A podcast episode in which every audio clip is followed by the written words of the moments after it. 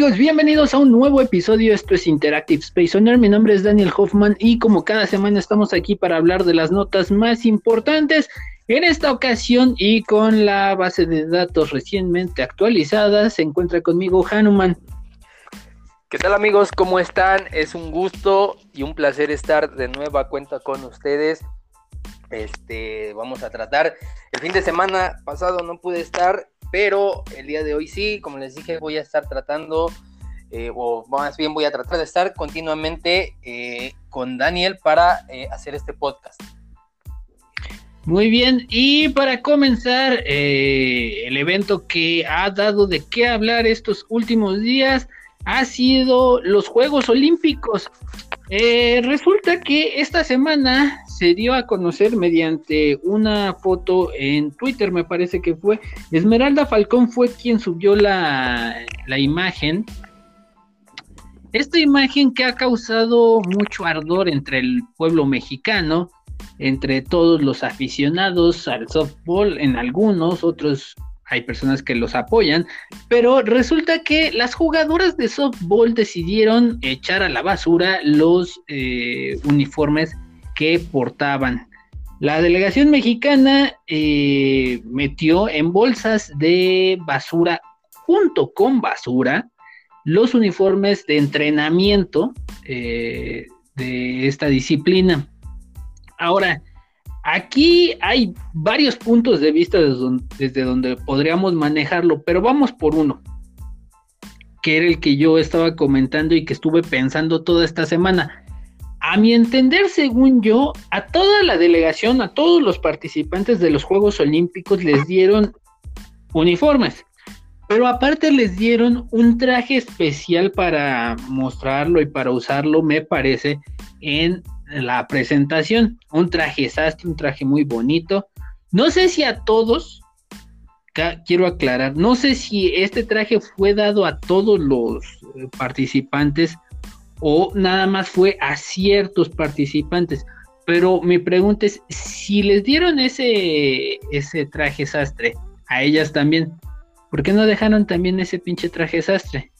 La cuestión fue que eh, algunas versiones se manejó que las participantes dejaron eh, los, los uniformes porque ya no tenían espacio porque llevaban muchos souvenirs y muchos recuerdos de esta justa olímpica. Ahora, pues no sé qué, se querían llevar. Yo creo que a lo mejor se querían llevar una maleta o, o los jabones de, del cuarto donde estaban la misma cama, no sé, pero según esa versión era que pues habían dejado los uniformes porque ya no le entraban en sus, en sus maletas y que pues decidieron dejarlos. Todo hubiera quedado como, ay, los dejé, pero pues, los dejé en la cama.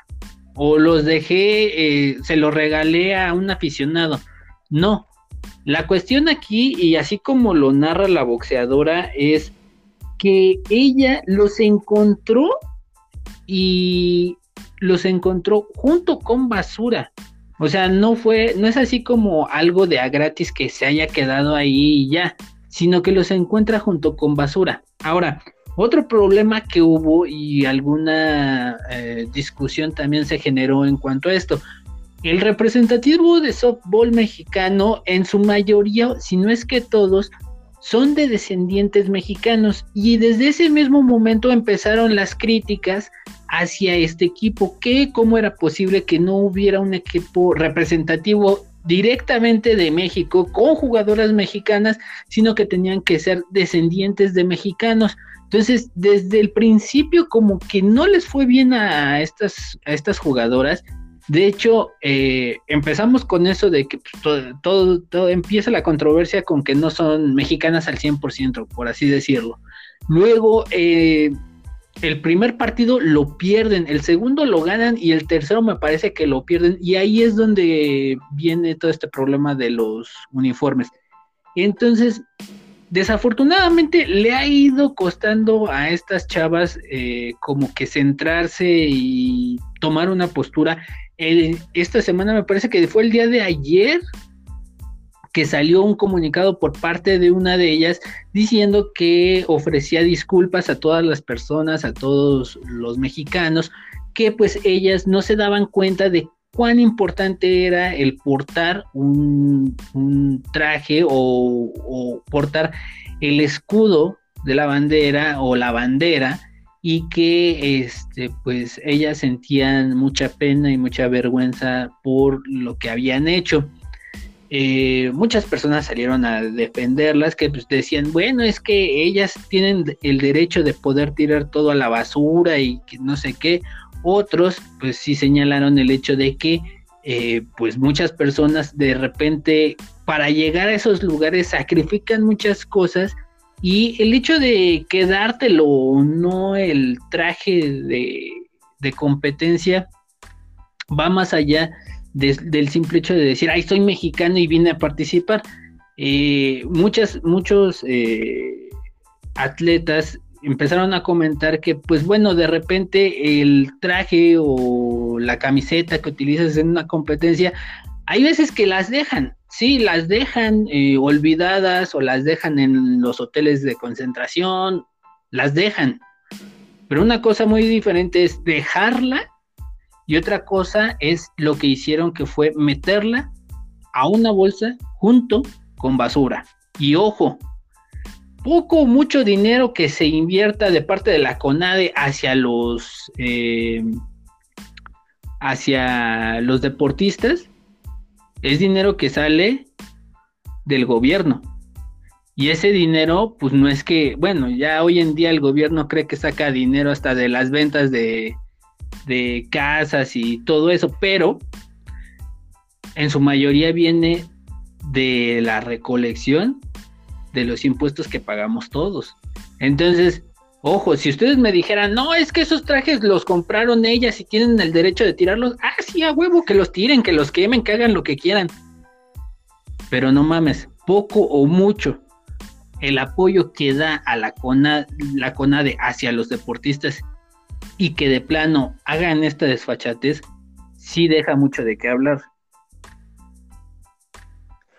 Pues sí, efectivamente, eh, como tú bien lo dices, esto es algo que, que pues a mucha gente, tanto participantes de, de estos Juegos Olímpicos como a muchos aficionados, gente en general, eh, principalmente de México, pues sí como que le causó demasiada indignación el el, el digamos, este, este acto porque pues hay muchas personas, hay muchos atletas este, que, que darían lo que fuera por, digámoslo así, por poder representar a México en algún tipo de disciplina, ya sea softball, levantamiento de pesas, atletismo, natación, etcétera.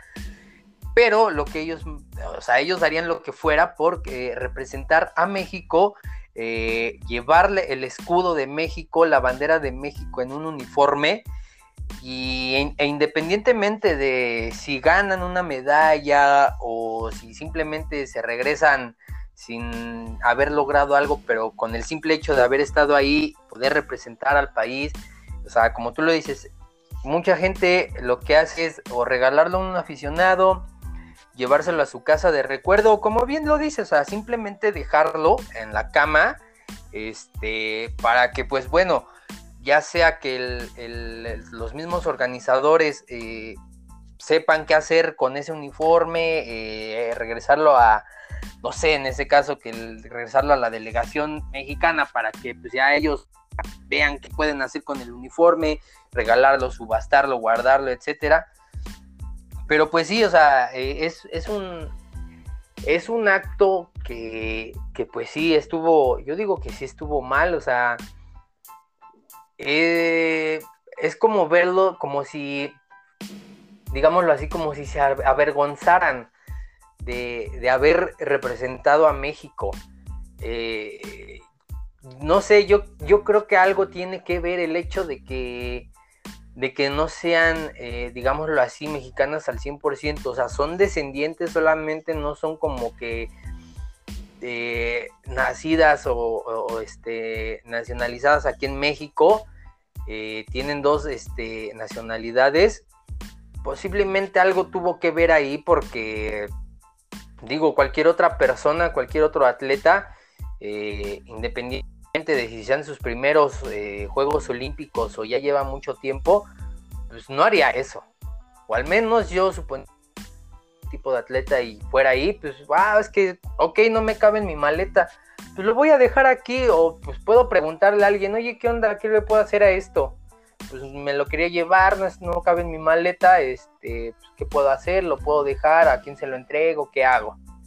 Pero pues el hecho de haberlo tirado a la basura, pues esta, esta chica me parece que también era mexicana, ¿no? Sí, Esmeralda Falcón fue quien subió en sus redes sociales la foto eh, con un encabezado, pues, eh, diciendo, o sea, ¿qué pedo, güey? No, o sea, no mames. Dijo, quizá para algunos de los compañeros deportistas signifique nada estos uniformes. Para muchos otros representan nuestros años de trabajo, dedicación, amor y pasión. Qué pena que el equipo de softball mexicano no lo vea así. Ahora, yo ahorita te digo que estaba, eh, yo esa era mi duda. A ver, eh, a toda la delegación mexicana se les dio ese traje sastre, porque es un traje muy bonito, la verdad está muy bonito el traje. Se realizaron 500 uniformes de esos.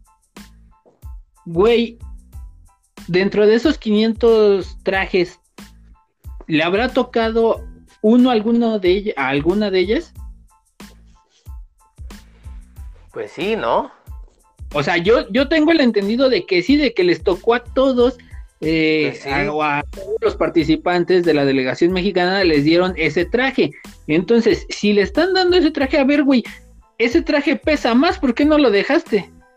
Así de sencillo. O sea, tampoco es, tampoco es echarles la culpa nada más porque, ay, no, es que como no me cabía porque llevo un chingo de recuerditos, este, pues por eso lo dejo y lo echo a la basura, porque pues efectivamente, como lo dice Esmeralda Falcón, ella encontró la bolsa y encontró dos bolsas ella. Una de ellas, que es a la que le sacó la foto, esa traía basura.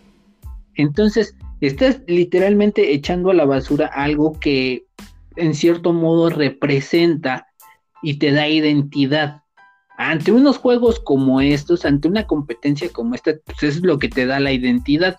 Entonces, si para ellas fue muy fácil, pues bueno, ni modo.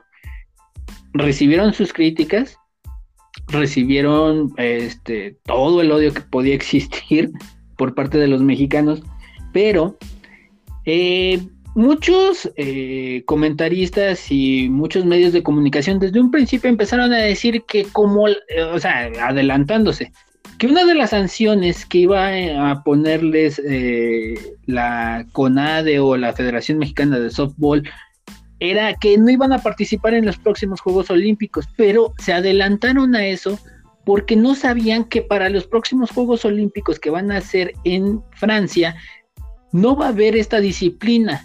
Y entonces quedaron como unos idiotas diciendo, ay, es que no, ya las van a sacar de los próximos Juegos Olímpicos. No, güey, no las van a sacar, es que simplemente no va a haber softball en los próximos Juegos Olímpicos. Lo que sí dijo la federación es que van a hacer su investigación y quienes tiraron a la basura los uniformes van para atrás, van a ser expulsadas del representativo mexicano. Ahora, todos empezaron con esta parte de que, bueno, ¿cómo era posible que no hubiera ni una sola eh, mexicana nacida en México representando o que la mayoría fueran descendientes de mexicanos? ¿Cómo era posible que pues, estuvieran participando? Yo digo, o sea, no hay pedo, pueden participar y a toda madre. Para, yo no siento que sea un problema que alguien que si decide participar por una u otra delegación, por uno u otro país, pues, o sea, muy su libre derecho y lo que tú quieras, güey. Lo que sí es que, a ver, de entre todas ellas, ¿eran las mejores? ¿O si hay en otros lugares aquí en México donde pudieron haber sacado talento y haberlo llevado a competir? A final de cuentas, eh, no alcanzaron una medalla de oro, que ese también es otro tema que ahorita vamos a hablar. No alcanzaron una medalla en sí, no alcanzaron una medalla.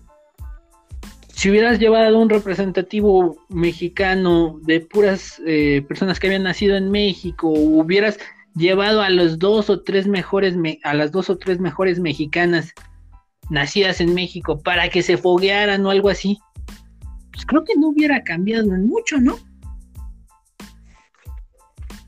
Pues sí, este, y es como te decía yo, el, el, o sea, el hecho, o al menos yo creo que sí tuvo algo que ver ese hecho de que, o sea, no sean, o sea, me atrevo a decirlo así porque no, no, no encuentro una, expresión mejor, eh, que no sean, o sea, 100% mexicanas, güey.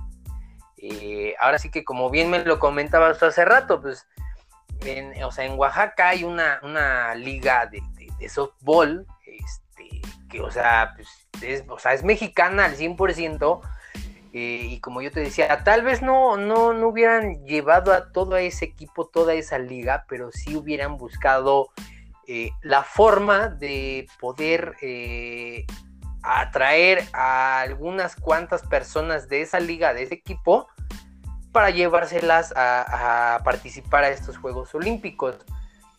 No es como que yo te pueda decir, ah, es que, güey, este, hubiera hecho alguna diferencia este hecho de llevarse a mexicanas o personas que sean aquí este, de Oaxaca o así. Pero, pues la idea es, es que, que México o que cada país que participa en estos Juegos Olímpicos eh, pues sea, ¿no? O sea, sea eh, realmente de, esa, digámoslo así, de esa delegación a la cual van a representar. O sea, tú no puedes llevar a, en Alemania no va a llevar a un güey que sus papás son alemanes, pero nació aquí en México y está todo prietito, pero es alemán, porque es descendiente alemán. no, güey. O sea, es un ejemplo no, güey, en, hay países que sí, güey, o sea, incluso Alemania ha competido y ha tenido competiciones en las que no necesariamente alemanes, alemanes puros, pero sí descendientes de alemanes llegan, por ejemplo, en, en este, en, en los mundiales, ya hoy estamos viendo, por ejemplo, que muchas, en muchos países no necesariamente eh, por, haber nacido en ese país, terminan jugando en esas elecciones, tanto en Europa como en México. Ya hay, por, y, por ejemplo, el caso que a mí más me suena y el que, que más significado tiene para mí, por ejemplo, es el del Pupi Zanetti. Ese güey, toda su carrera toda, toda, toda su carrera y los más grandes momentos de su carrera los vivió en Italia. Tiene incluso la nacionalidad italiana. Cuando jugaba fútbol tenía la nacionalidad italiana. Y ese güey... O, sea, aquí estamos hablando de ya, digámoslo así, como que más normal desde hace ya, pues, tiempo atrás. Ajá. O sea, yo me refiero, por ejemplo, ahorita en unos Juegos Olímpicos que, pues yo lo veo así, la idea sería que, o sea, personas que sean realmente, o sea, mexicanas, que sean las que, las que representen a, o sea, a, ese, a ese país, para que, como te digo, hay muchos atletas que darían lo que fuera por, por eh, querer asistir a, estos Juegos Olímpicos. No te digo que a estos, a cualquier otros Juegos Olímpicos.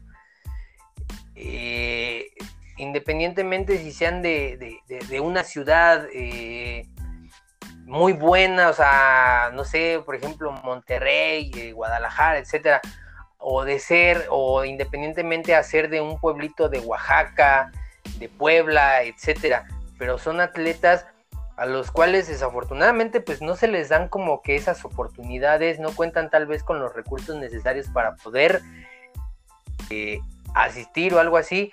Entonces también es como que una parte a lo que me refiero. O sea, eh, este, eh, los organizadores o las personas que se dedican, por ejemplo, en este caso, la Federación Mexicana de Softball, si tenía en cuenta que hay una liga, un equipo en Oaxaca, pues pudieron haberse tomado el tiempo necesario para poder echar un vistazo. Al final del día, ah, ¿sabes qué? Pues sí, no, no, no nos gustan, este, pues ni modo. Eh, o mira, nada más ella juega bien una persona, llévatela. Ah, ok, pero mínimo se tomaron el tiempo necesario para poder hacerlo y no irse, digámoslo así, a lo fácil. Ah, pues es que mira, pues estas personas residen en Estados Unidos, son descendientes mexicanas, son mexicanas, pero residen en Estados Unidos, han de jugar muy bien. El softball, por lo que tengo entendido, se juega más en, Estados Unidos, así. Pues, pues, llévatelas. Yo digo que, o sea, o yo lo veo así de este modo, que aquí ellos lo que posiblemente sucedió o hicieron es como que irse por el camino fácil, pudiendo, eh, como yo te digo, haberse tomado el tiempo necesario digamos un ejemplo así, cinco minutos para ir a echar un vistazo, mira, ah, pues esta chica juega bien, ah, pues ella juega bien, este, oigan, miren, eh, somos de tal federación, así, así, estamos buscando para armar un equipo de softball que vaya a representar a México en, en los Juegos Olímpicos. ¿Les gustaría?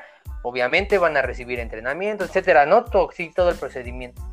Y yo digo que, o sea, las cosas hubieran sido distintas, no tanto porque hubieran tirado o no hubieran tirado el uniforme. Te apuesto que si esas personas de Oaxaca iban, lo primero que hubieran hecho es traerse ese uniforme que utilizaron para jugar en lugar del traje este desastre que utilizaban en las presentaciones. Y te apuesto que ellos hubieran mostrado con mucho orgullo ese uniforme, hubieran hecho todo, o sea, independientemente de que no ganaran alguna medalla, pues hubieran estado, se hubieran sentido más orgullosas y no hubieran puesto excusas. Ah, es que ya no me cabía en mi maleta. ¿Qué podía hacer? Como tú bien lo dices, ¿por qué no dejas el otro traje, que es desastre, que es el que está, digámoslo así, que es más caro, y llévate el que utilizaste para jugar? Yo lo veo así. Y ahí, ahí, desde ahí parte toda la polémica con este representativo, su primera vez que, vienen a jugar softball y les va de la patada. Ahora, lo que, lo que es importante en esta parte, y hay que subrayarlo, es, bueno, yo lo voy a ver así, lo que es para, ahora sí que para ligarlo con lo que viene adelante, eh, es importante eh, traer la camiseta bien puesta. Y hay personas que se la ponen y nunca se la quitan, güey. O sea, muchos, eh, muchos eh, atletas, futbolistas eh, que representan a México, güey, sí se traen sus uniformes y porque es, es como una segunda piel para ellos. Eso representa todo, todo el trabajo y esfuerzo que han que han puesto para llegar a ese momento. Incluso al momento de su regreso a México, hay muchos atletas que llegan con ese mismo uniforme puesto. Obviamente, pues ponle tú que ya lavado, este, eh, no sé, tal vez en el avión se cambian o lo traían abajo de otra ropa y cuando llegan aquí a México, pues se quitan, no sé, el pants, las sudaderas que traían y llegan con el uniforme puesto. Porque como tú les dices, como tú lo dices, para ellos o para muchos es, es como que otra piel. O sea, eh, es un, eh, como te lo digo, es un orgullo portar eh, la bandera de, en, cierto uniforme, en cierta vestimenta que, uno, que uno tiene o que uno está representando, vaya. Y tan es importante el uniforme que, como lo vamos a ver en este caso, sirve como para darles un putazo en el hocico a aquellos que no creen en ti. Pues resulta que un judoka que se llama Jorge Fonseca, esta semana ganó la medalla de bronce y pues muy merecido para ese güey, todo muy bonito. Él eh, participó en la categoría de 100 kilos, pero la dedicatoria fue lo que más impactó, pues él le dedicó este triunfo a todos los este, portugueses, él es de Portugal y está muy agradecido, ¿no? dijo, estoy muy agradecido eh, con todos los portugueses porque me apoyaron y me enviaron mensajes por Instagram. Me siento muy feliz de haberlos representado. Sentí su cariño y no tengo más que agradecerles. No soy el más popular, pero conseguí el objetivo. Eh, al principio todo muy bien, muy centrado, así con la mente muy clara. Y después ahí es donde viene el putazo en la jeta para quienes no lo apoyaron. Y, eso está chido porque ya estando ahí en ese momento, dices, ahora sí, tú puto, vas chingas a tu madre. Dijo, no me quiero olvidar, quiero dedicar mi medalla, mi medalla a Adidas y a Puma, que decían que no tenía calidad para patrocinarme. Soy bicampeón del mundo, tercero en Juegos Olímpicos, ¿qué más necesito? Esta medalla se las dedico. Pero resulta que sí, que en efecto, Adidas y Puma no decidieron patrocinar a este güey porque no le veían calidad, porque no le veían como que mucha historia en los Juegos Olímpicos ni en su carrera y entonces este güey decidió irse. De hecho, su uniforme lo trae con la marca Homa es, o Yoma, nunca he sabido cómo se pronuncia esa marca. Homa. Pero, este, güey, eh, para que veas qué tan importante de repente puede llegar a ser un uniforme o un patrocinio. Pues sí, es, o sea, es, e, es, lo mismo eh, que te comentaba hace rato. Hay muchas personas que buscan la oportunidad, pero desafortunadamente o no cuentan con los recursos o eh, las mismas federaciones de su país no, no, no los apoyan. Ellos, ellos se acercan a alguien para solicitar el apoyo. Oye, mira, ¿sabes qué? Pues quiero, ah, pues en, este, en el caso de este, de este vato, ¿sabes qué? Quiero, quiero participar en los Juegos Olímpicos, no cuento con los recursos, pues quería ver la posibilidad de que ustedes me pudieran patrocinar, pues ya, o sea, llegar como que a un tipo de negociaciones. Y decir, pues, eh, por, ejemplo, por parte de estas marcas, pues decir, o sea, qué chingón, güey, aquí, por Joma, que fue quien, que fue quien, quien lo patrocinó. Este, y pues yo, o sea, independientemente de si ganó oro, plata, bronce, o sea, este chavo es un ganador, es un medallista olímpico. Para Joma es, digámoslo así, es un triunfo, porque yo creo que Joma va a decir, ¿sabes qué, güey? O sea, eh, ¿qué te parece? Nosotros nada más te estábamos patrocinando Juegos Olímpicos y pues rompíamos, digámoslo así, relación laboral. ¿Qué te parece si te seguimos patrocinando y te vas a, participar o competir a, diversos este, o sea, que no sean olimpiadas, distintos torneos, etcétera? O sea, si tú quieres ir, pues te, te seguimos patrocinando y todo. Y pues obviamente es un ganar-ganar, porque, o sea, tanto gana este güey como gana el patrocinador. Y, en este caso, pues qué, qué mal por, por qué fue Pumas y Adidas, ¿no? De que no, no quisieron este, patrocinar a, este vato. Ahorita estos güeyes, este, vamos, o sea, Pumas y Adidas no son una. Digas, ah, pues sí, sí la conozco, pero no es muy famosa, ¿no, güey? O sea, Pumas y Adidas pues, han representado muchísimo más grandes. Y digo, ahorita estos güeyes posiblemente se han de estar dando de topes. Mucha gente ha de decir, ah, pero pues es que es una medalla de bronce, pero aún así, el hecho de que ella ya sea un medallista olímpico, pues es un, es este, un, digámoslo, es un triunfo para el patrocinador, porque como te digo, o sea, Joma, yo fuera Joma, le diría, pues, güey, te sigo patrocinando, vete a participar a donde quieras, güey, eso sí, pues, échale ganas, o sea, todo lo mejor de ti, nosotros te seguimos patrocinando, no hay problema, este, y digo, ya es como que llegar ahí a, una negociación donde ambos ganen. Digo, ahorita a, Puma y Adidas se han de estar dando de topes en la cabeza. Así es. Eh, chido por ese güey y qué mal por por Puma y Adidas. Y ya para terminar, porque si nos extendimos con esto de los Juegos Olímpicos, eh, empezaron a circular y a, salir varias notas que, pues, que una tragedia, que un verdadero fiasco la delegación este, mexicana, que no están dando los resultados. Eh, desafortunadamente, México nunca ha sido referente en Juegos Olímpicos. Su primera medalla la ganó en, eh, en 1900, me parece, creo que sí, y fue en polo. Eh, por ahí así.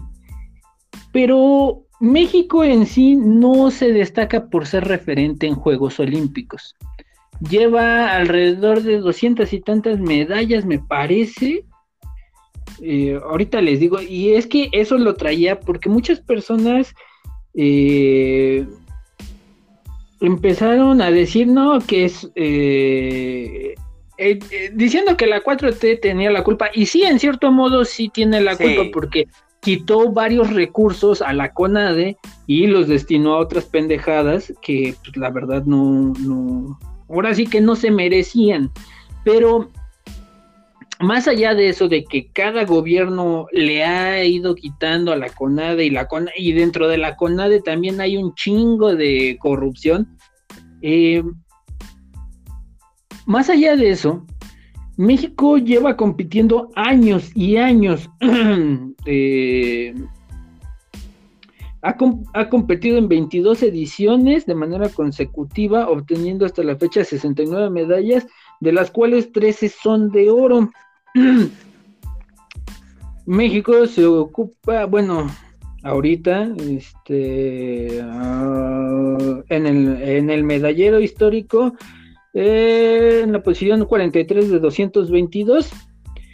Y en el, bueno, en el, en el medallero histórico, eh, con 13 de oro y 69 en total. O sea, somos el cuarto país latinoamericano detrás de Cuba, Brasil y Argentina. Güey, hay. y sí, o sea, son países que por historia en los Juegos Olímpicos destacan mucho más que México. Eh, te digo que, eh, mira, eh, ya aquí está, el 28 de mayo de 1900 fue cuando la primera, la primera este, medalla olímpica se gana en polo. México no es referente, no nos hagamos ilusiones, hay que tener bien los pies sobre la tierra, no somos referente en Juegos Olímpicos, en Juegos Paralímpicos, no más dejen que se acaben estos, estos Juegos. Dejen que entren los verdaderos guerreros, que son los güeyes que van a los Juegos Paralímpicos. Esos güeyes desde siempre nos han puesto en orgullo a todos los mexicanos. Esos güeyes son eh, los que más este, medallas traen esos güeyes son los que dicen, güey, yo pongo la cara por todos estos pendejos y todos empiezan a, empezaron a decir con lo de las chavas de softball, no, es que si a ellas les destinaran el dinero que le meten al fútbol y que no sé qué, güey, si a los paralímpicos les destinaran el dinero que a ustedes les meten, güey, no mames, otra cosa sería también aquí con los paralímpicos. Ahí te va el dato. Están a 11 medallas de llegar a las 300 medallas eh, eh, en esta división de Paralímpicos. Eh, los güeyes han empezado esta disciplina, esta división que se hace de Paralímpicos. han eh, México ha representado o ha estado desde 1980 y desde entonces no ha perdido ningún o no se ha perdido de ninguna competencia. Se los dejo claro. Nunca hemos sido y nunca seremos referente de Juegos Olímpicos. Hay otros países mucho mejor desarrollados y mucho mejor entrenados que México para competir en Juegos Olímpicos pero nada más dejen que lleguen los Paralímpicos. Y ahí sí, ahí sí van a estar escuchando que el primer día tantas medallas y el segundo día tantas y así y así. Hay que poner nuestros pies en la tierra y uno, no toda la culpa, aunque sí mucha, la tiene el gobierno de México, este gobierno. Dos, no somos referente en Juegos Olímpicos. Y tres, vamos a esperarnos a los Juegos Paralímpicos para ahora sí decir, somos referente y a nosotros si no la pelan en Juegos Olímpicos. Pues sí, ojalá, eh, como bien lo dices, bueno, aquí eh, una parte sí la tiene, una parte de la culpa pues sí la tiene el gobierno por haber este, reducido, eh, digamos así, el apoyo que se les daba a, pues, a los deportistas. También, como bien lo dices, pues hay mucha corrupción dentro de la CONADE. Este, pero pues igual, vuelvo a lo mismo, como te digo, hay, hay mucha gente, muchos atletas a los cuales eh, pues digámoslo así, les pesa el uniforme. Yo digo que les pesa o el uniforme, eh, la bandera, el escudo de México, no lo sé. Eh, yo creo que ya por, por, el hecho de estar ahí han de decir, pues ya, yo llegué a Juegos Olímpicos y si no gané, pues total, yo ya chinga mi mar, ya, yo ya soy aquí, punto. O lo que a mucha gente sí le interesa, lo, o lo que busca, quiere es simplemente es el hecho de participar ya no van con la mentalidad de decir, y yo voy a ganar una pinche medalla y no me importa que sea de bronce, pero la voy a ganar. Y si me puedo llevar el pinche oro, pues ah, me lo llevo. No, ya van nada más con la mentalidad de decir, quiero participar y con que participe yo ya la hice. Y pues está mal, digo, o sea, pues qué mal, como bien lo dices, o sea, en los Paralímpicos, pues sí, o sea, así que la gente aquí es como que eh, es como que, como dicen a veces, luego la gente que, la gente pobre, la que menos tiene es la que más da y la gente, por ejemplo, discapacitada, este, con, algún tipo de dificultad para moverse o así, son como que las que más demuestran que pueden hacer las cosas. Eh, eh, digo, ese es el problema aquí en México, este, en muchas partes el decir, no, pues es que yo no puedo, no, es que yo no puedo, pues hay que lo haga otro, que no sé qué. Digo, pues desafortunadamente eh, eh, para muchos es esa gente discapacitada o incapacitada para poder realizar las cosas como una persona eh, normalmente lo haría, pues es la que más lo demuestra. Y, como bien lo dices, pues, ah, y sí, o sea, yo estoy de acuerdo contigo, cuando lleguen a, salir estos Juegos eh, Paralímpicos, pues estoy, como te digo, estoy de acuerdo contigo, estas personas van a demostrar que son más capaces que estos atletas que están ahorita en los Juegos Olímpicos. Así es, vamos a ir a un pequeño corte comercial y regresamos. Esto es Interactive Space Owner.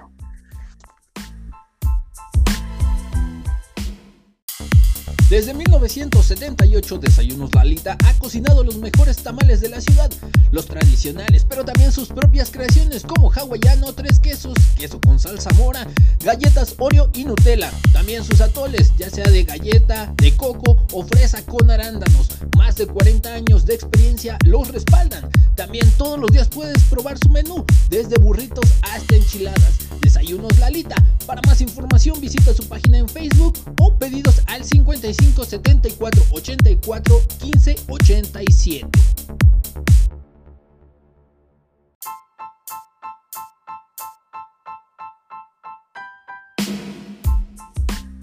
Muy bien, ya estamos de regreso. Esto es Interactive Space Owner y siguiendo con las notas esta semana.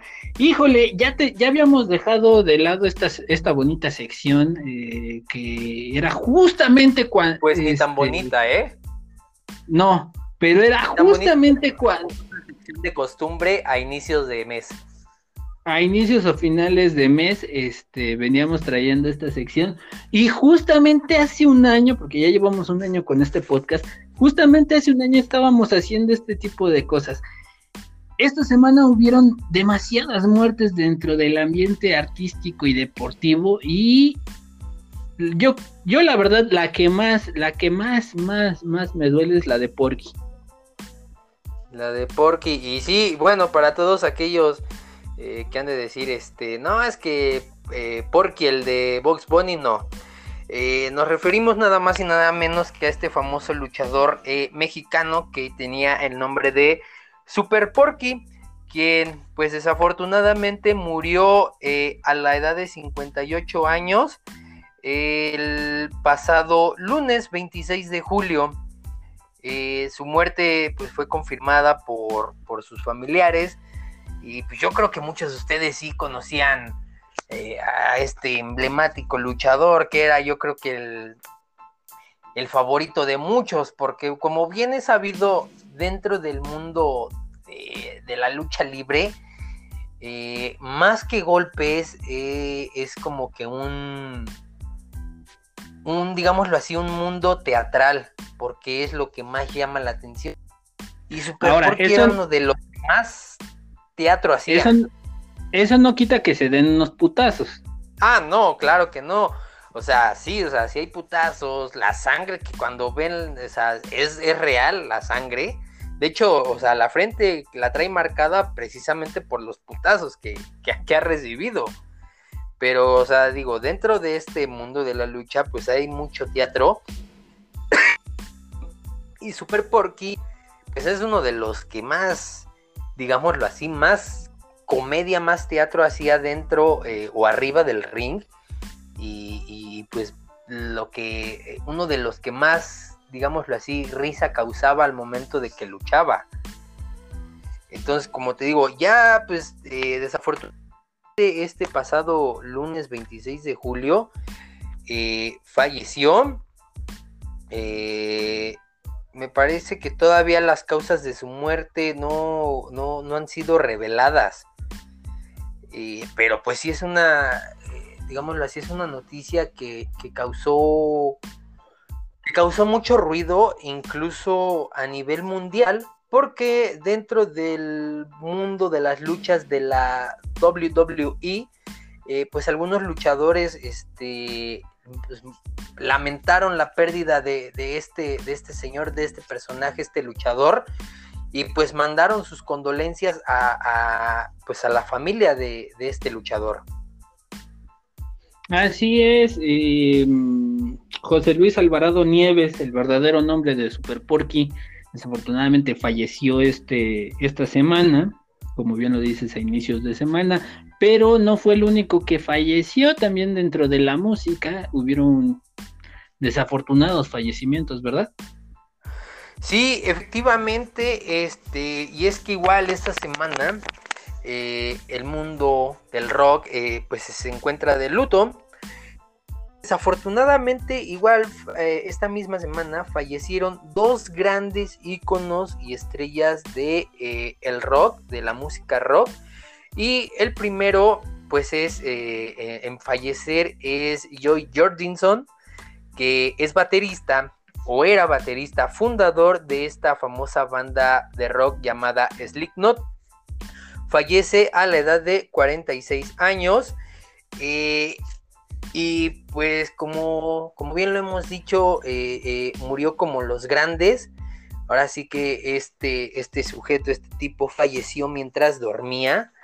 Este, o sea, como tal era un grande dentro de la música.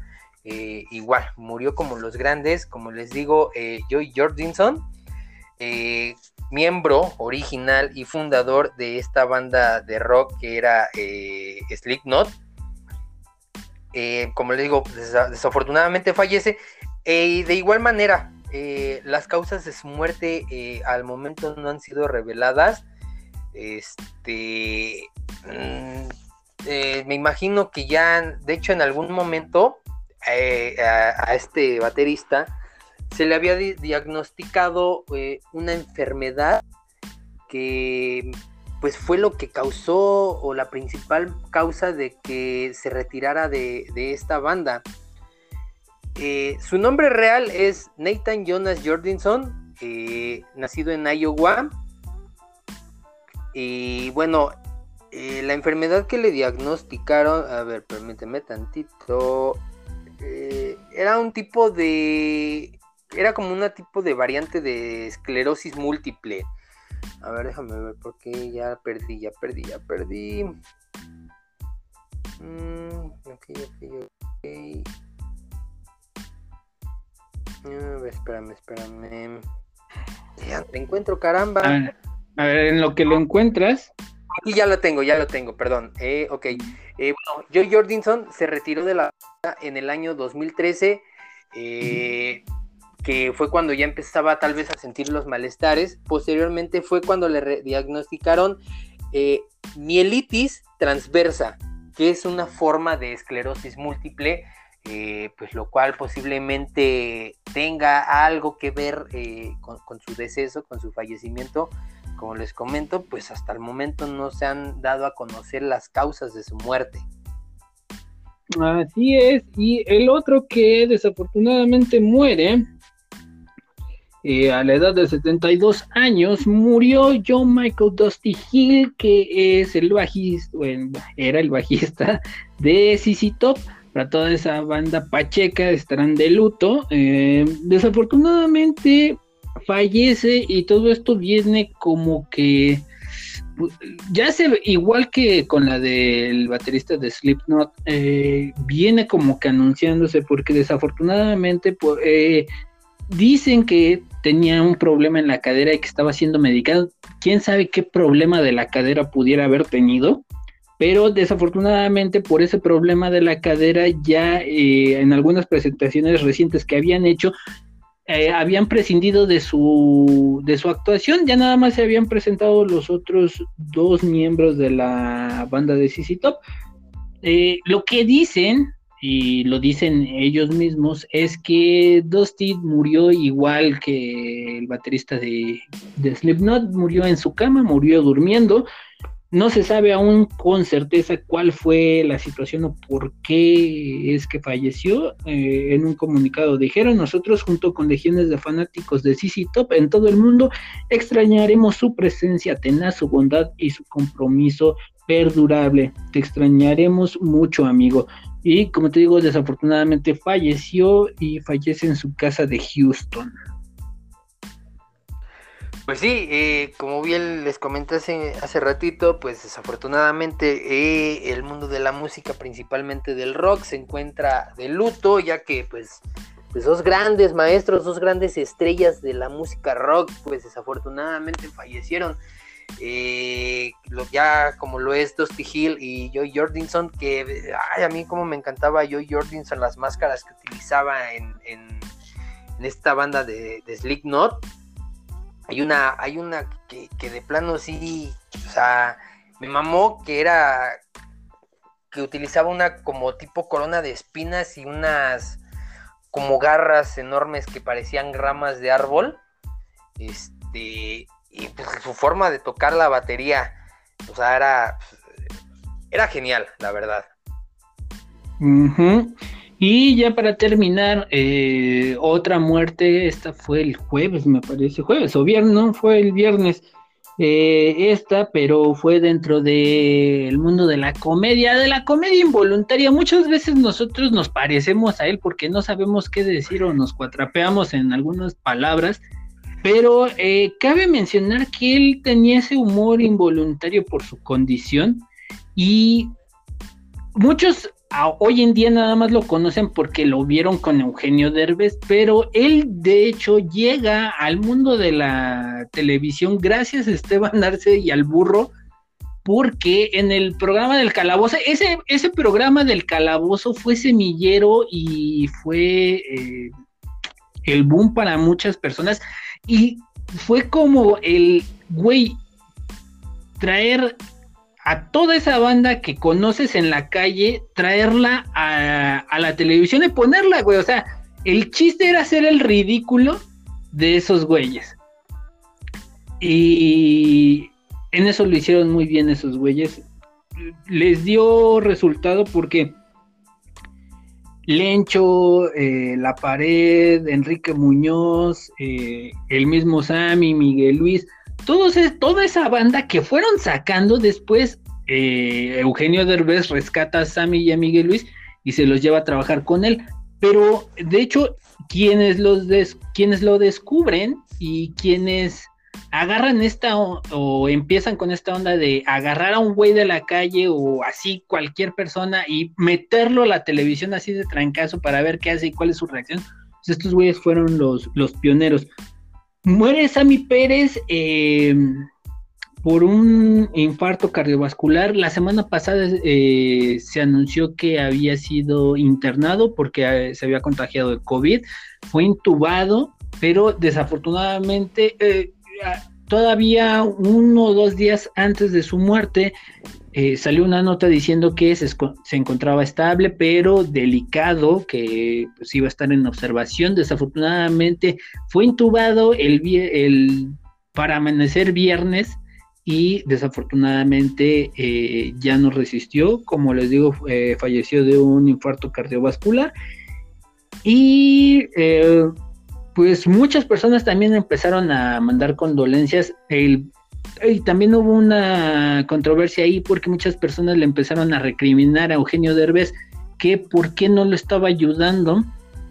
Eh, sacó un video Eugenio diciendo que, pues, que de hecho sí lo estaba ayudando, luego salió su hijo a defenderlo, salió el hijo de Derbez a defender a su papá, se hizo un desmadre ahí, y ya para la muerte de Sammy, desafortunadamente, eh, sale también eh, Esteban, no digo que sea desafortunado que ellos salgan a dar condolencias, sino que la muerte es desafortunada. Sale el burro y sale Esteban dando, eh, Esteban sacó un tweet lamentando la noticia y el burro es el que la caga porque, y es que la chaviza no le ha enseñado cómo utilizar las redes sociales.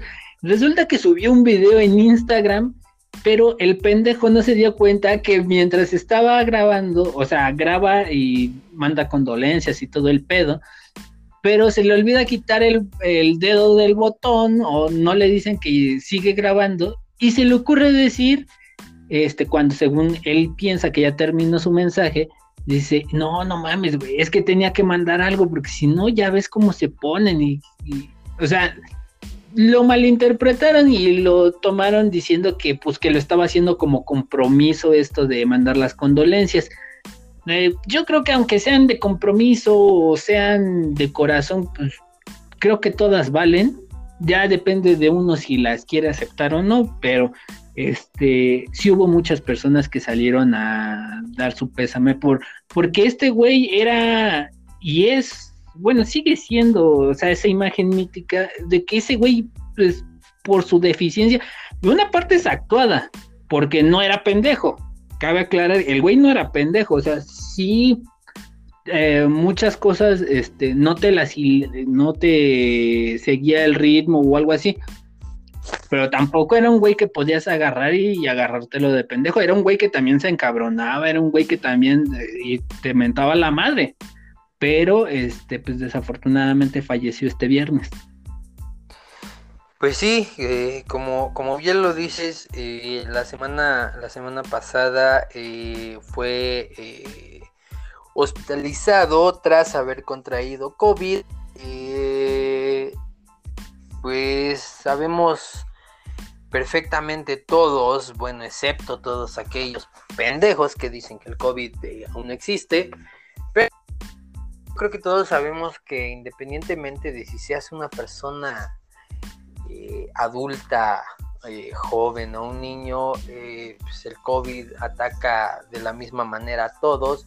Desafortunadamente hay personas que, posiblemente no lo resistan tanto por algún tipo de, mm, enfermedad o algún tipo de dificultad previa a, esta, a, este, a este virus que pues igual supongo ya fue el caso de, Sammy.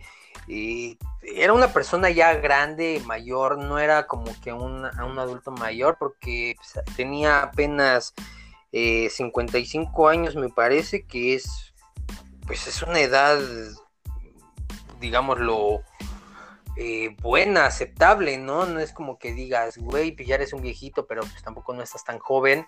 Desafortunadamente, como les digo aquí, cuando a una persona le, ataca o le da COVID, eh, pues es, pues está cabrón, la verdad, porque, porque pues es una, ahora sí que es una enfermedad que mata. Eh, eh, como les digo, hay personas que las cuales tal vez no tengan la misma resistencia que otras. Hay personas que les da COVID y afortunadamente salen adelante y logran librarla desafortunadamente hay personas que no, y pues fue el caso de Sammy.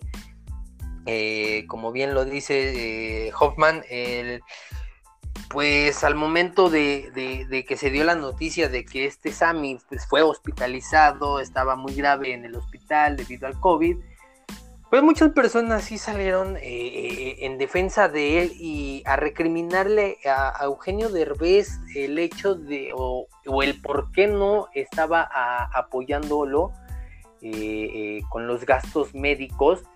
Porque, como bien lo dijeron, o se dio a conocer la noticia, Sammy Pérez no, no contaba con, un, un, seguro, este, digámoslo así, un seguro social no contaba con seguro médico, vaya. Entonces, eh, por lo cual, pues tuvo que ser hospitalizado en un hospital privado. Eh, me parece que la cuenta de hasta el momento de su deceso sobrepasó el millón de pesos. Eh, como les digo, pues mucha gente admiradora, seguidora, pues salió a recriminarle a Eugenio Derbez que por qué él no lo ayudaba si eran pues independientemente de si eran grandes amigos o no, pues eran muy grandes compañeros de trabajo. Eh, tenían muchísimos años de conocerse, trabajaban juntos, como bien lo dice Hoffman, él fue, eh, eh, digámoslo así, el pionero de haber escogido a este tipo de personas, quienes fueron los grandes íconos Sammy y Miguel Luis, que, que, participaban en este programa de Eugenio Derbez, que era uno de los mejores, que se llamaba La Sección Imposible. Este, entonces digo, pues sí les recriminaron a Eugenio Derbez y pues él salió, ¿sabes qué? Sí les estoy ayudando. Eh, pues yo no te puedo, él, está diciendo que él está ayudándolo o que lo ayudó, pero pues también no es como que a nosotros nos, nos conste que, que sí sea cierto pues lo que él está diciendo. Así es, no tenemos la certeza ni nada, pero pues bueno, desafortunadamente pues perdió la, la batalla Sammy, se le recuerda por esos, esas secciones, eh, estuvo también en secciones para el mundial, entonces tuvo una buena carrera, de, hecho trabajó hasta en el tenorio cómico, eh, o sea, tuvo una, una buena carrera dejémoslo ahí. Y desafortunadamente este viernes falleció. Vamos a ir a un pequeño corte comercial y regresamos. Esto es Interactive Space Honor.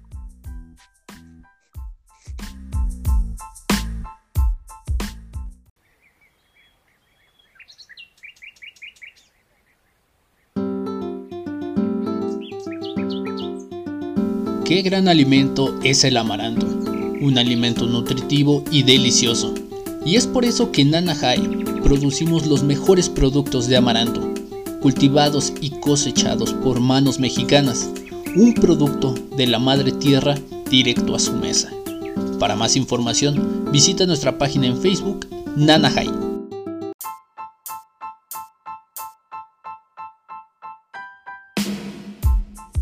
Muy bien, ya estamos de regreso. Esto es Interactive Space Owner. Y siguiendo con las notas, Ah, pues en muchos lugares se está viviendo la tercera, cuarta y hasta quinta ola de contagios de COVID. Pero pues esto no ha, este, no ha detenido a los a, los artistas. Han hecho conciertos, se han hecho conciertos virtuales, se han hecho conciertos con poco aforo, pero eh, al parecer este no es el caso.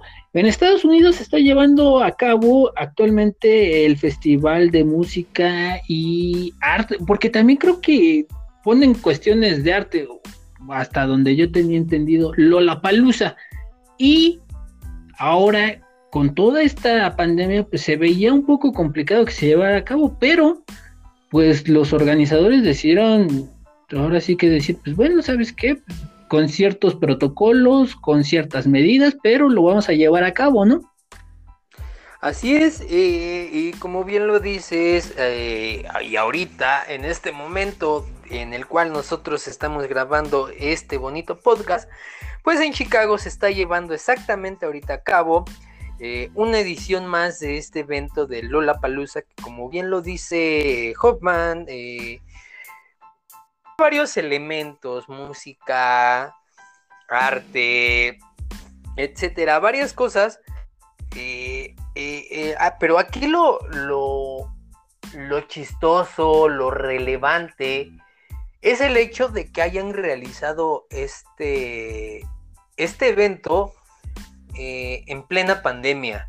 Porque, digo, nosotros continuamos eh, eh, en, digámoslo, en cierto nivel de alerta con la pandemia, el cual todavía el hecho de realizar eventos masivos, ya sean de música, este, teatro, cine, etcétera. Pero, pues a la gente de Chicago, pues yo creo que les pareció buena idea, yo creo que ya no se aguantaron las ganas. Y este pasado 29 de julio dio inicio a este evento, el cual tiene, este, digámoslo así, cuatro días de realización. Empieza jueves 29 Continúa viernes 30, sábado 31 y domingo primero de agosto.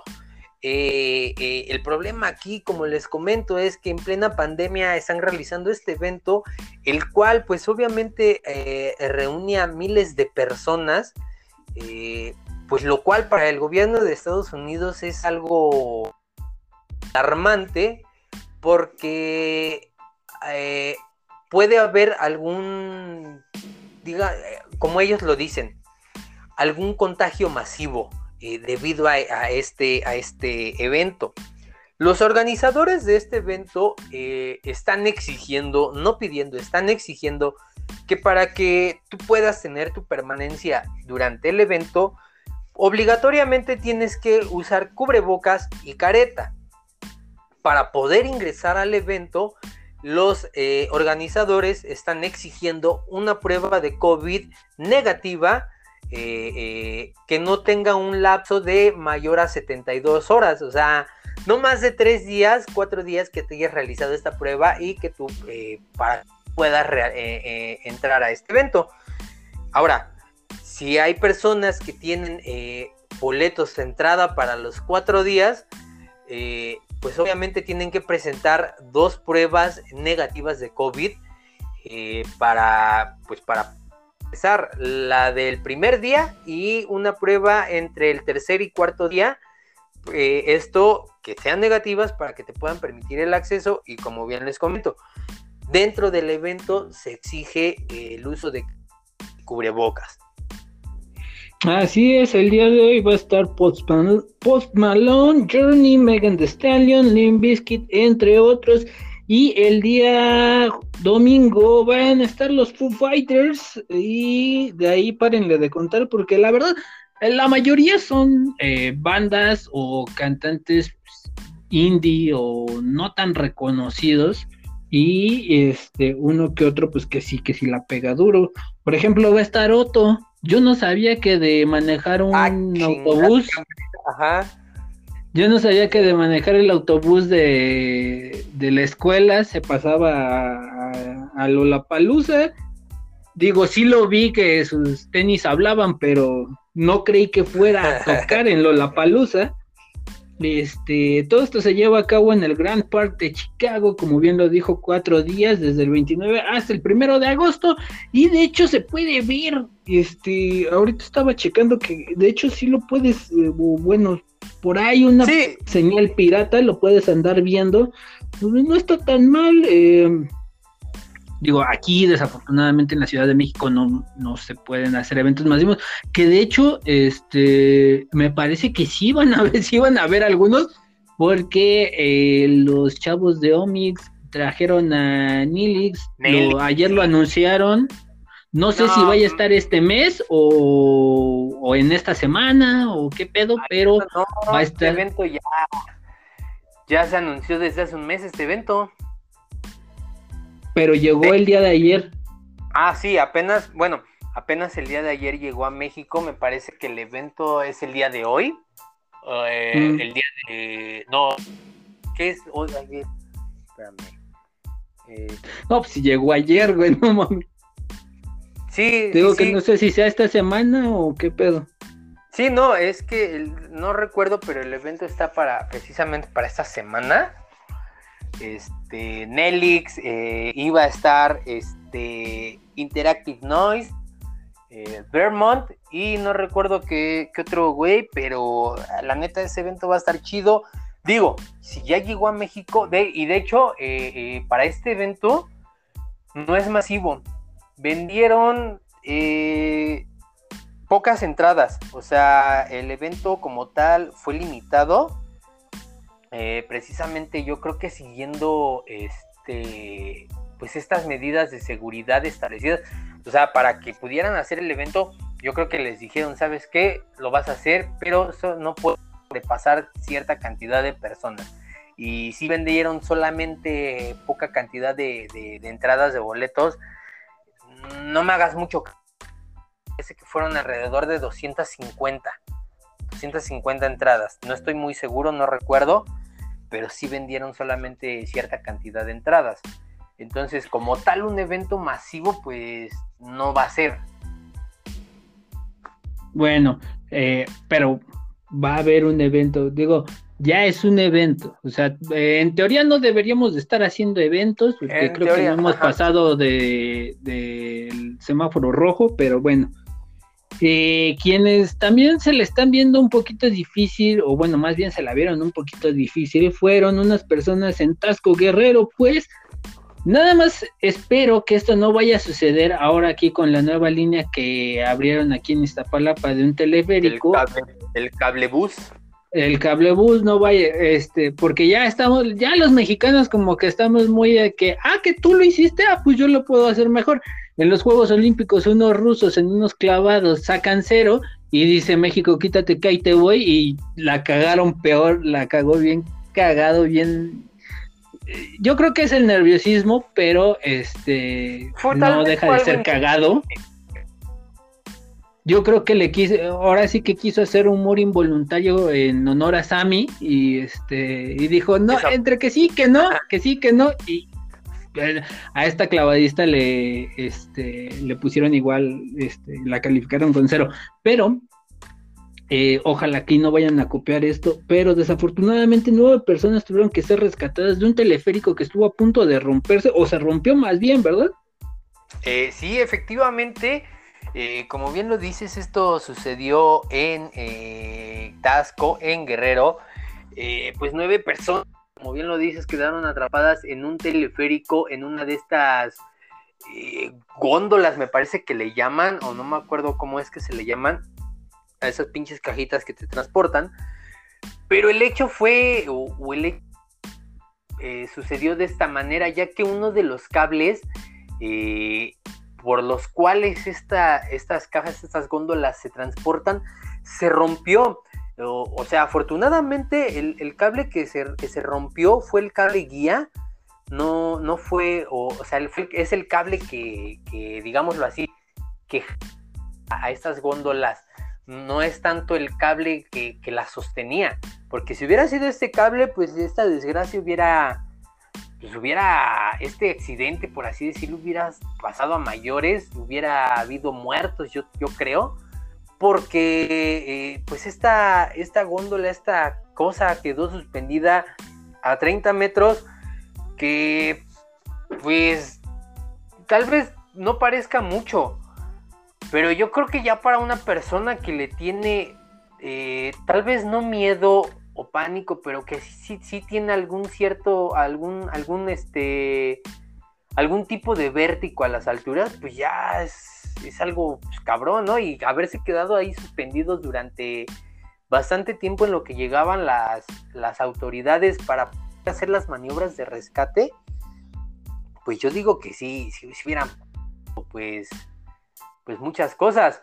Como te digo, se rompió el cable guía, eh, lo que causó que se detuviera esta góndola.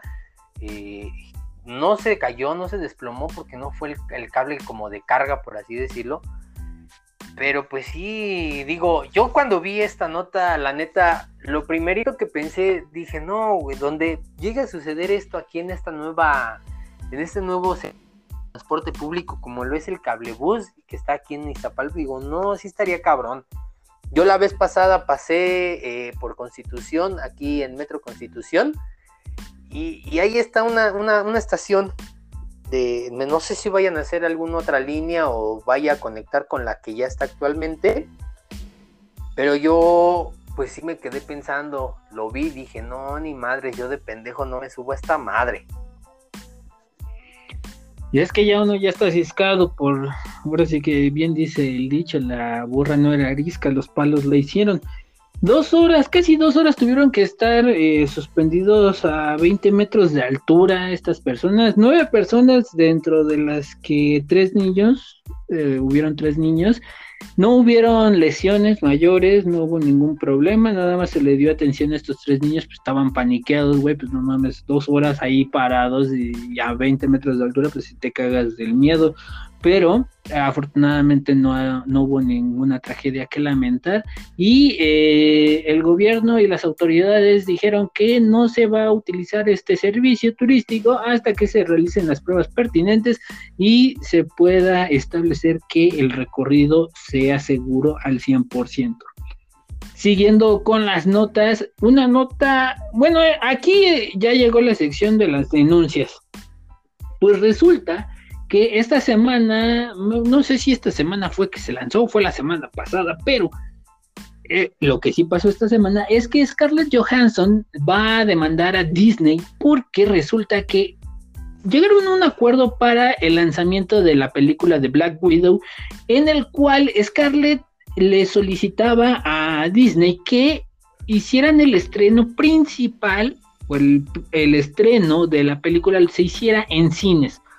¿Esto por qué? Porque ella recaudaría más dinero de los cines que por parte del streaming de la película. Pues bueno, a Disney dijo, ¿sabes qué? Me vale gorro, no me importa y voy a estrenar la película en las dos plataformas, tanto en el cine como en la plataforma digital y resulta que por eso, por no respetar el acuerdo, pues Scarlett Johansson está demandando a Disney y podría ganar alrededor de 50 millones de dólares en pagos de bonificaciones perdidas.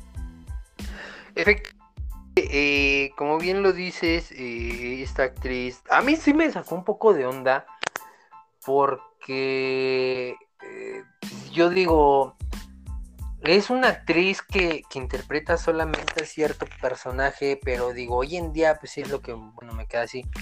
Es posible demandar por cómo un director, un productor hace ya o decide hacer las presentaciones, pero digo, bueno, ya hoy en día, pues todo es posible.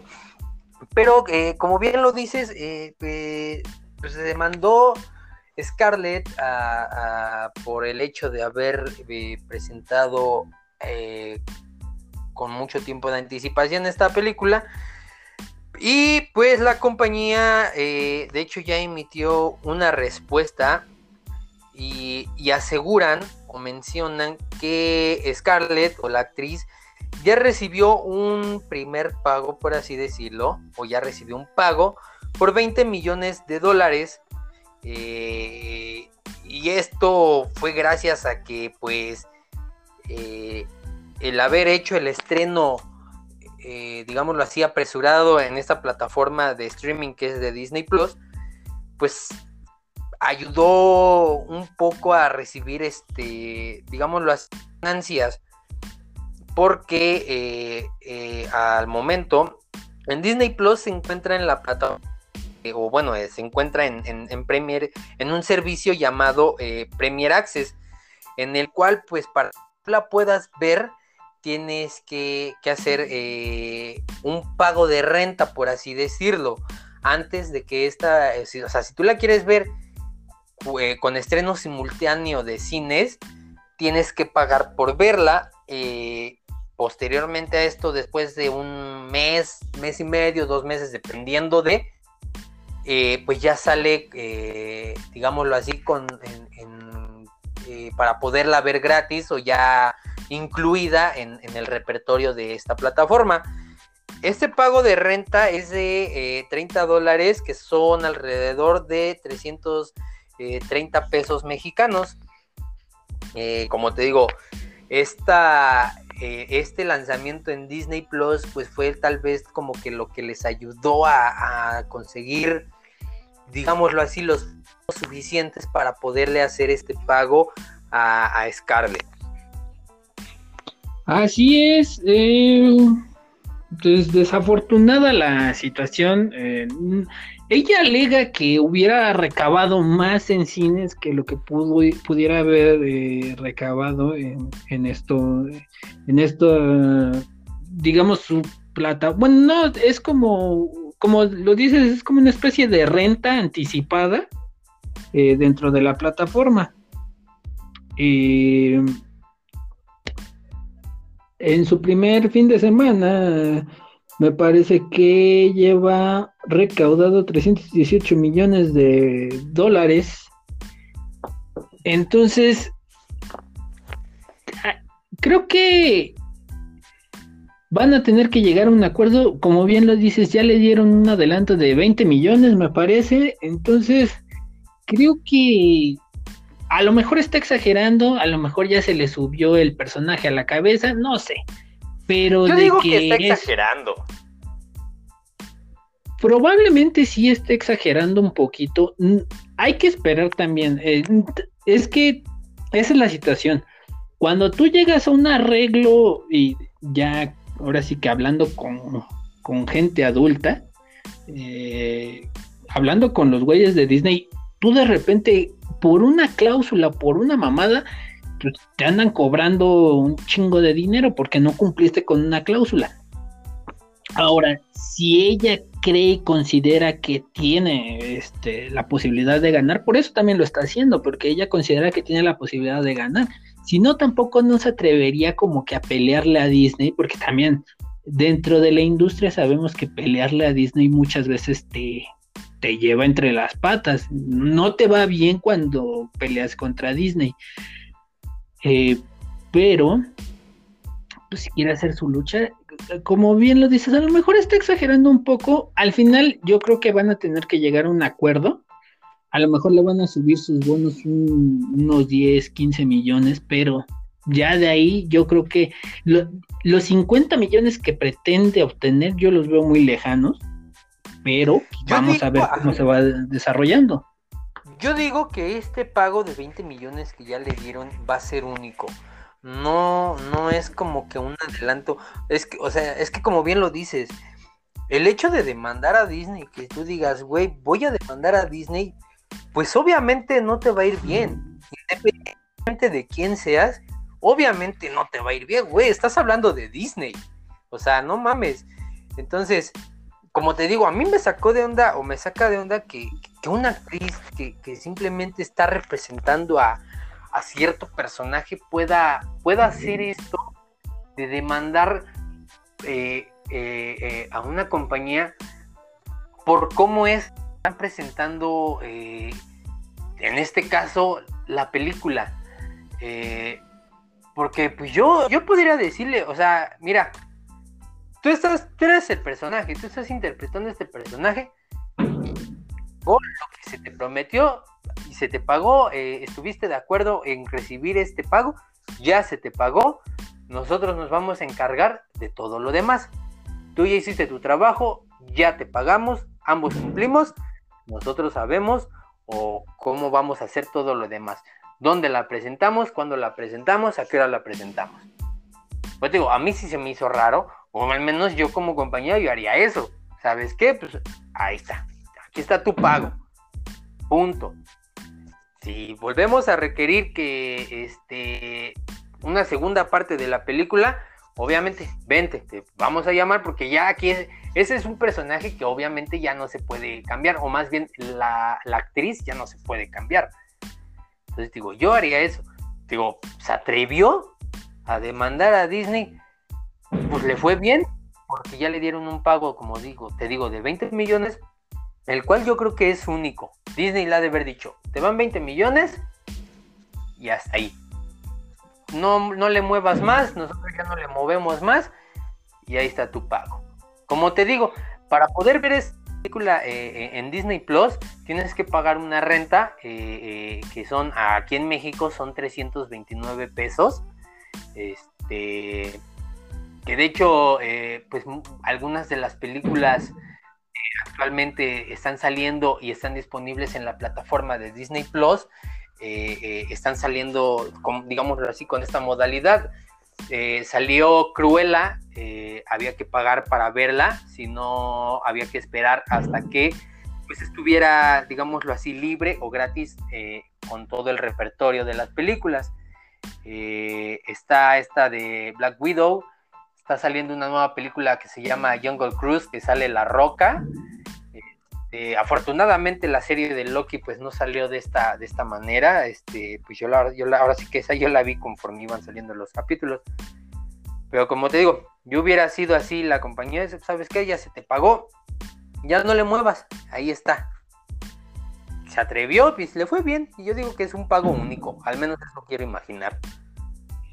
Pues ya veremos cómo se va desarrollando la, la nota. Yo creo que en este mes estaremos ya, ya veremos si, si le sirvió o no la demanda, pero es, es, es curioso porque mm, no hemos visto otra demanda similar, o sea, ya ahora Disney que se apoderó casi de todo y que de repente uno de, una de sus figuras por una pequeña si quieres tú le esté demandando, es, como para poner ahí este, en el microscopio para ver cómo se va desarrollando todo esto.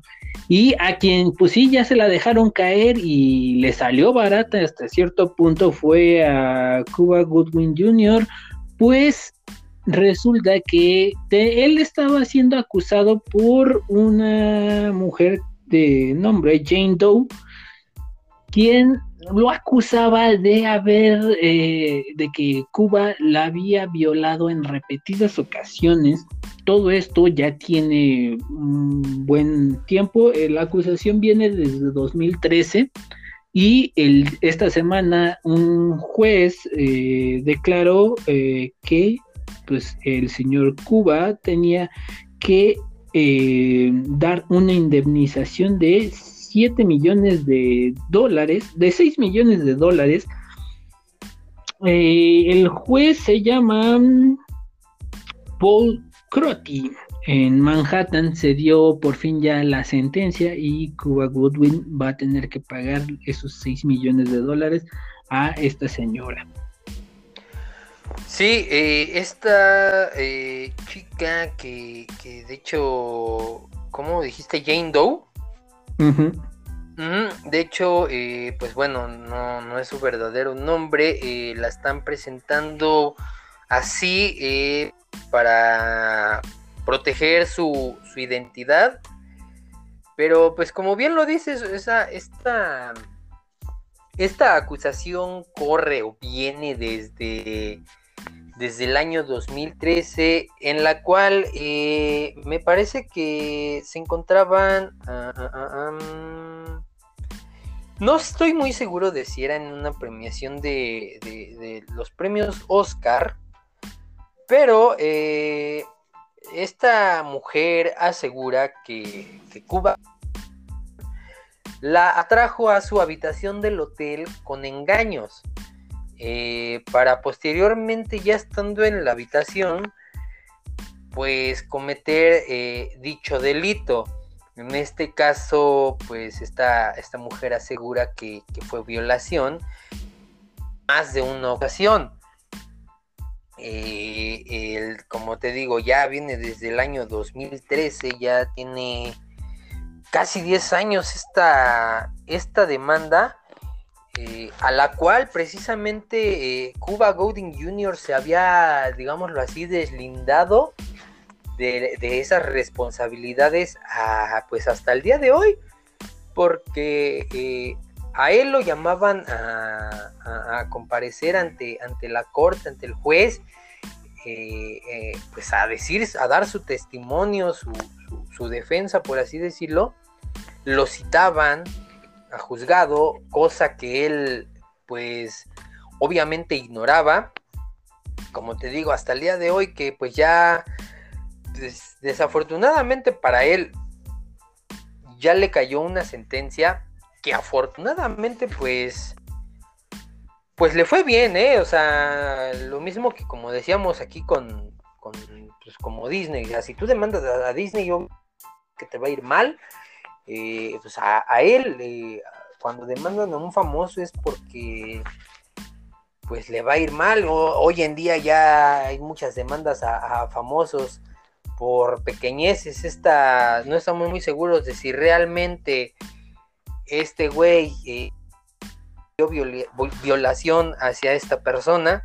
Pero también hoy en día, pues muchas personas dicen lo que sea con tal de sacarle dinero a ciertas personas. Pues este güey lo aceptó muy bien. Yo digo que sí me imagino, porque lo aceptó muy bien, ya no puso ningún pero de decir, ah, es que yo no hice esto, yo, yo jamás la toqué, etcétera.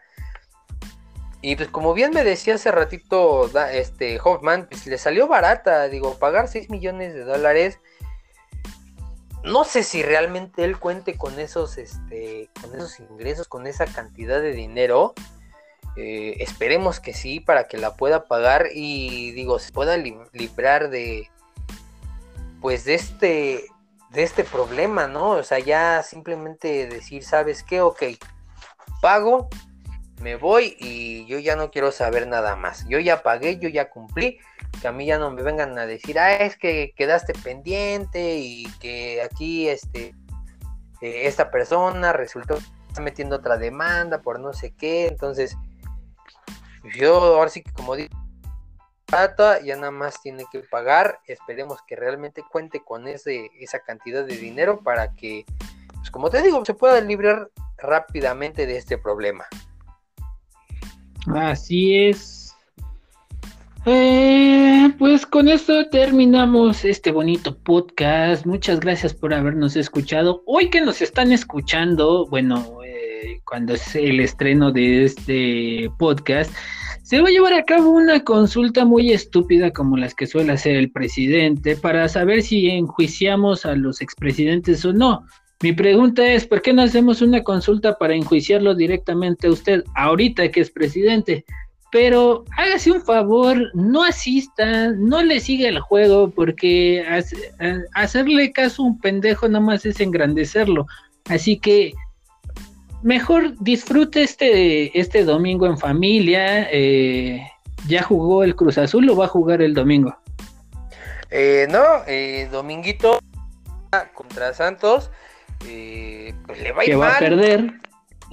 sí, ya perdió contra Mazatlán, pero pues tenemos en cuenta que contra Santos va, contra Mazatlán tenía 8 bajas, contra Santos van a ser 10 bajas algunos están en Copa Oro, otros en Juegos Olímpicos, entonces pues está yendo con puras fuerzas básicas mi poderoso Cruz Azul, pero aún así no hay pedo, güey, 23 años para poderlo ver campeón, que no pueda aguantar dos, tres partidillos que pierdan, no. ¿Y ya te tatuaste la... No, güey, no me la he tatuado, es, es que es lo que estaba viendo porque el tatuaje de Cruz Azul que me lo, bueno, me lo voy a y me voy a hacer otro más, otro más grande, ya con el, ya con igual la fecha y todo. Es más, me voy a poner el de campeón y el de campeón de campeones. Sí, porque desgraciados ganaron los dos. Güey, y ahora en agosto, de hecho creo que es el 8 9 de agosto, eh, no recuerdo muy bien la fecha, viene la semifinal de CONCACAF contra Monterrey.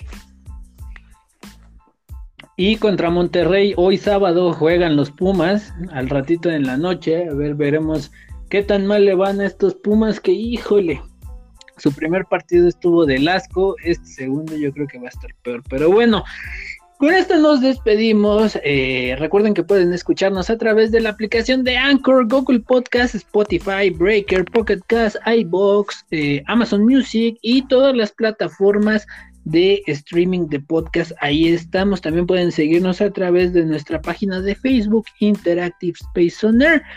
Hanuman. Eh, pues nada, igual nada más agradecerles eh, el apoyo que nos han estado eh, brindando a todas aquellas muchas pocas personas que nos escuchan cada semana o escuchan al menos a Hoffman porque pues desafortunadamente por luego cuestiones personales no puedo estar este pero pues sí agradecerles el apoyo que nos brindan. Eh, y pues a ver eh, esperemos ahorita apenas igual yo me vacuné. Desafortunadamente yo sí estoy presentando pues reacciones a la vacuna, eh, esperemos no sean mayores, pero después de esto, pues esperemos que nos podamos reunir Hoffman y yo para, pues para hacer algo, algún tipo de transmisión en vivo o, algo así, ya como bien lo dice, ya llevamos un, un año ya que es como un año, un mes casi, ¿no? Más o menos. Así es. Entonces, para poder hacer algo, este, y pues ahora sí que como, les digo, agradecerles, para agradecerles el apoyo que nos han estado brindando y de que nos escuchan semana a semana. Con esto nos despedimos. Mi nombre es Daniel Hoffman y nos escuchamos la próxima semana. Chao. Bye bye.